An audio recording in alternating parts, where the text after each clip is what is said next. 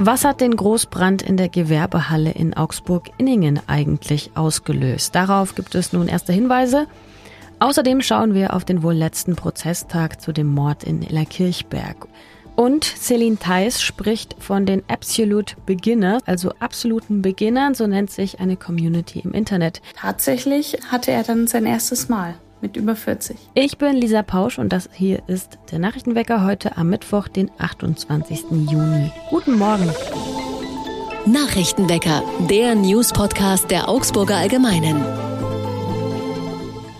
Der Schaden in Inningen ist immens und er geht wohl in die Millionen. Das Feuer war sogar so heiß, dass sich die Doppelstahlträger in der Halle verbogen haben. Schuld an den Flammen, das vermuten ErmittlerInnen nun, war wohl ein Defekt bei der Photovoltaikanlage, die auf dem Dach installiert war.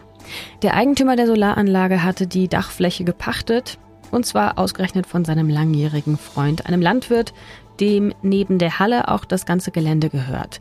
Vor zehn Jahren wurden die Module dort installiert, auf einer Fläche von 10.000 Quadratmetern. Die Hälfte davon ist nun sicher zerstört. Die Module seien, sagt der Eigentümer, hochwertig und von einem deutschen Hersteller. Eigentlich war die Investition auf 20 Jahre angelegt mit der gesetzlichen Einspeisevergütung. Das heißt, erst nach 20 Jahren hätte er die Anlagen abbezahlt. Er hofft nun, dass ihm die Versicherung unter die Arme greift. Der Prozess um den Mord an der 14-jährigen Edge in Illerkirchberg durch einen 27 Jahre alten Mann, der als Asylbewerber in Deutschland gelebt hat, dieser Prozess geht nun wohl zu Ende. Nochmal kurz, worum geht's eigentlich? Der Mann hatte das Mädchen auf ihrem Schulweg tödlich mit einem Messer verletzt und auch ihre beste Freundin, die mit ihr unterwegs war, schwer verletzt. Die, die Freundin überlebte aber. In den Plädoyers waren sich Staatsanwaltschaft, aber auch die Verteidigung größtenteils einig.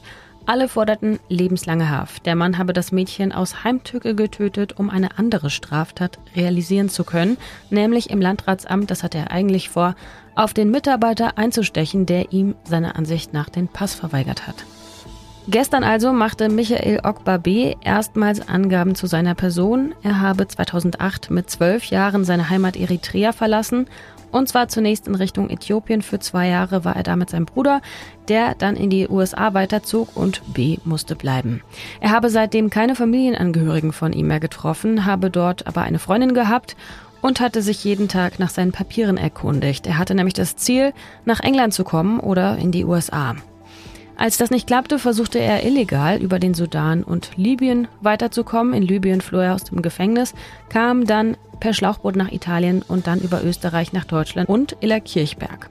Die Überfahrt mit dem Schlauchboot machte er im September 2015 für 1600 Euro. Nun möchte B Deutschland wieder verlassen. Sein Status zum subsidiären Schutz wurde inzwischen auch wieder aberkannt. Und Gefängnisse, sagte er vor Gericht, gebe es auch in Eritrea.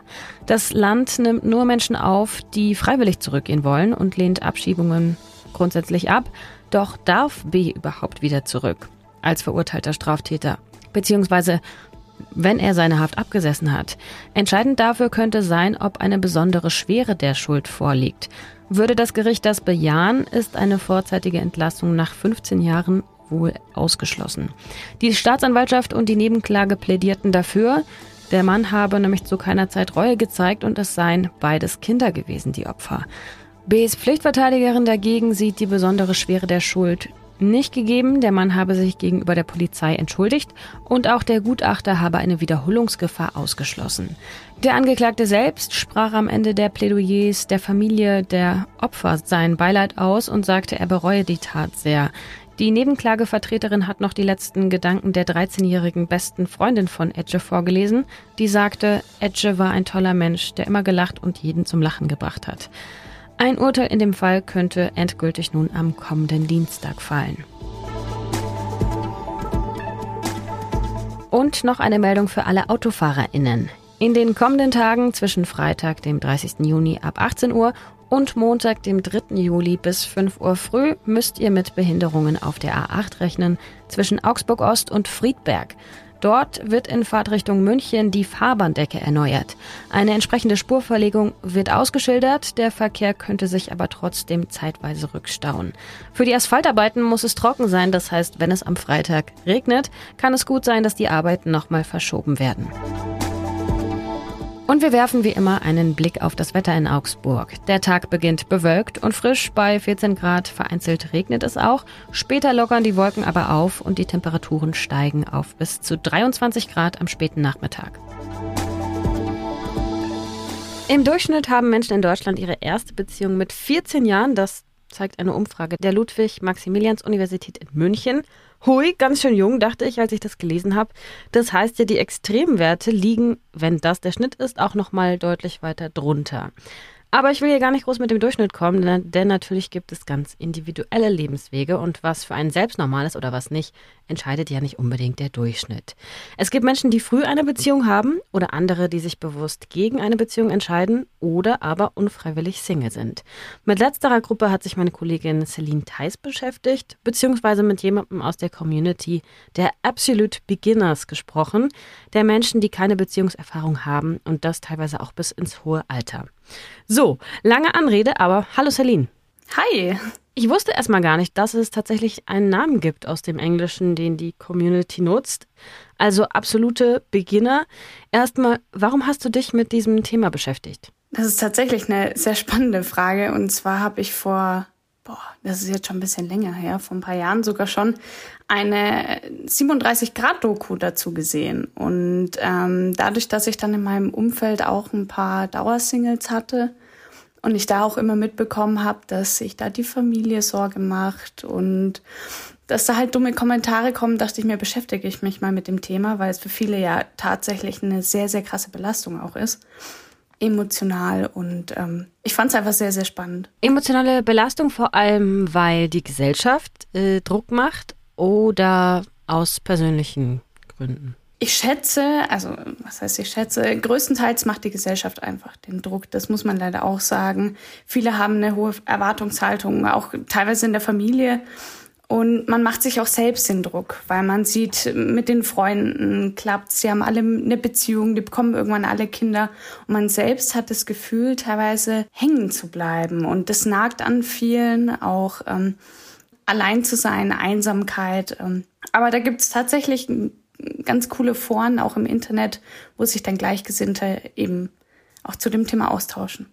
Da wollte ich dich auch nochmal zu fragen. Also erstmal zum Forum, da hast du ja einen 53 Jahre alten Mann aus Augsburg auch gesprochen.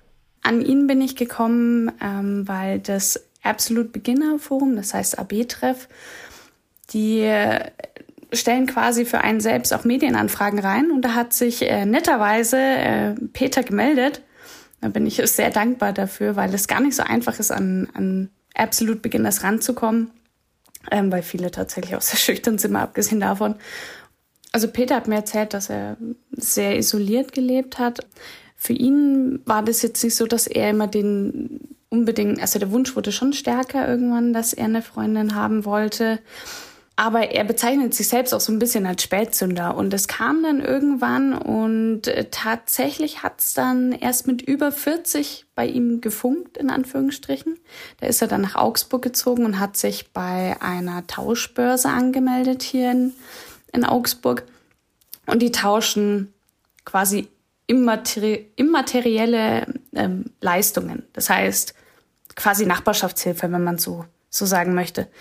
Und dann hat ihn dann eine Frau seine Hilfeleistung angesprochen, hat ihn angeschrieben auf sein Inserat und tatsächlich ähm, hatte er dann sein erstes Mal mit über 40. Und für ihn war das so ein, so ein Moment, also im ersten, im ersten Moment war das, ja, ich habe es endlich geschafft. Das war das, wovon ich immer geträumt, geträumt habe.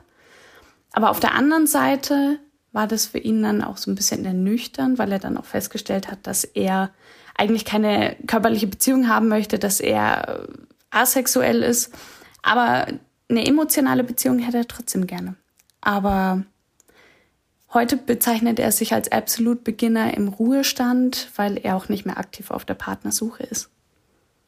Du hast auch mit einer Sexualtherapeutin gesprochen. Und ich möchte vorweg sagen nur, ähm, dass hier nicht der Eindruck entsteht, es müsse jetzt schnellstens therapiert werden, wenn man so spät eine Beziehung hat. Was sagt die denn? Wann oder warum gibt es überhaupt die Möglichkeit, da Therapie zu machen? Also zum einen ist das Wichtigste für viele Absolute Beginners erstmal überhaupt mit jemandem über das Thema offen zu sprechen. da hat sie mir erzählt, dass es für viele allein diese erste Stunde nur das Gespräch, wo vielen einfach der Stein vom Herzen fällt. Und sie hat sehr, sehr viele PatientInnen, die auch teilweise unrealistische Vorstellungen haben, mit denen sie aufräumt. Und ihr geht es einfach darum, also der, der Therapeutin, mit der ich gesprochen habe, dass ihre PatientInnen sich wohlfühlen, dass sie sich selbst auch besser kennenlernen, ähm, weil vielen auch so das Körpergefühl fehlt. Ja, auch sie sagt auch selbst, ähm, dass soziale Medien und Dating-Plattformen da vielleicht auch für Absolute Beginners einfach schwierig sind, weil sie häufig nach festen Bindungen suchen und die findet man teilweise halt leider nicht auf Dating-Plattformen. Kann man finden, aber für jemanden ohne Beziehungserfahrung ist es immer schwieriger. Ein Begriff, der äh, deutlich bekannter ist, würde ich sagen, ist der Begriff Incel. Aber Vorsicht, das ist was ganz anderes als Absolute Beginners. Kannst du nochmal die Unterscheidung erklären? Incels sind Männer, die unfreiwillig keinen Sex haben, die aber vor allem Frauen und dem Feminismus die Schuld geben. Und Absolute Beginners sind unfreiwillig, ähm, auch beziehungslos. Da geht es aber auch vor allem um, auch um emotionale Beziehungen und die geben eben nicht dem anderen Geschlecht die Schuld, sondern teilweise häufig auch sich selbst und das ist sehr stark voneinander abzugrenzen. Danke, Celine. Danke auch. Was sonst noch wichtig wird. In Paris ist es in der Nacht zu Unruhen gekommen, nachdem ein 17-Jähriger bei einer Polizeikontrolle getötet wurde. Mülltonnen, Autos und eine Grundschule wurden von mehreren aufgebrachten Menschen angezündet. Einsatzkräfte wurden teils mit großen Mengen explodierender Feuerwerkskörpern beworfen. Die Unruhen hatten mit einer Demonstration vor der Polizeiwache von Nanterre, einem Vorort von Paris, begonnen griffen dann aber auf angrenzende Orte auch über. Die Polizei setzte Tränengas und Gummigeschosse ein. Der Anlass am Dienstagmorgen hatte eine Motorradstreife ein Auto mit drei Menschen gestoppt. Es gibt ein verifiziertes Video, das zeigt, wie einer der Beamten seine Waffe auf Höhe der Fahrertür in das stehende Auto richtet. Und als der Autofahrer, der 17-jährige Mann, plötzlich losfährt, feuert der Beamte aus nächster Nähe auf den Jugendlichen der sofort tot ist. Die Polizeiaufsicht hat nun die Ermittlungen aufgenommen. Kennt ihr das? Es gibt manchmal auf Instagram oder auf anderen Plattformen so Fotos nebeneinander, zwei zum Beispiel. Das eine zeigt einen Ort, eine Stadt etwa heute und das andere den gleichen Ausschnitt von vor 100 Jahren zum Beispiel. Ich finde das immer sehr beeindruckend und man sieht einfach, wie krass sich die Städte verändern.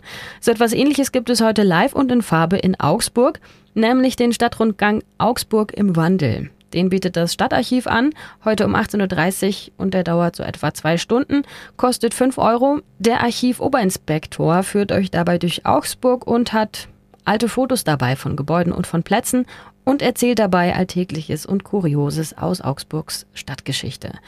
Meldet euch am besten vorher an im Stadtarchiv unter stadtarchiv.augsburg.de. Eine kurze Mail müsste reichen. Der Treffpunkt ist um 18.30 Uhr vor der Steinmetzg.